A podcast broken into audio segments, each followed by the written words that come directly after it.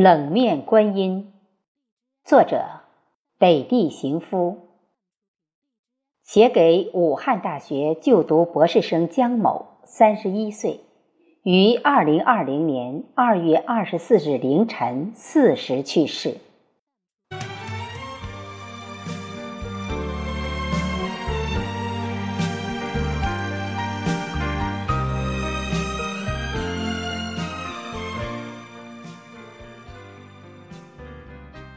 多年来，你习惯了所有的习惯，时尚和美餐，你还没来得及向往，就匆匆的急着要走，因为死亡在偷偷向你走来。你可知道，什么是真正的大兵压境啊？梦想和爱情本可以无疆无界，而你。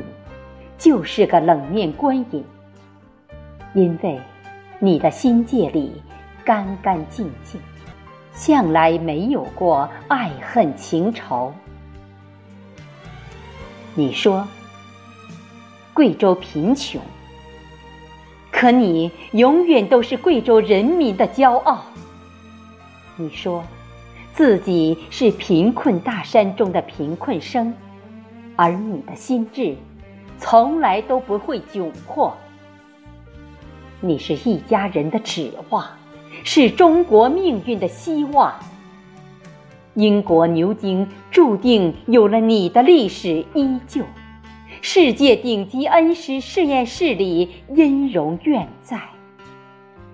你公演人类生命，却永远也无法解释自己的命。你没有忘记祖国，没有忘记父母，而上帝就像个魔咒，也没有忘记你。你的时间又有多少？你心里明白，无情的病魔要从这个世界上把你掠走。没有什么比等待死亡更可怕。你。还是安心的走吧，比那些该死而没死的人，你是荣耀的。愿世界所有的良心都为你而梦。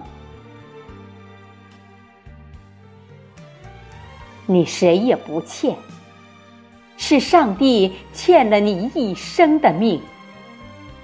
宁静的海湾，夕阳的余晖下。那个他，还在因为誓言而孜孜不倦。你将永远是他心中的爱神，因为他比任何人都懂得爱。奈何桥上，一定是去往天堂的路。人类的生命，终将是这个结局。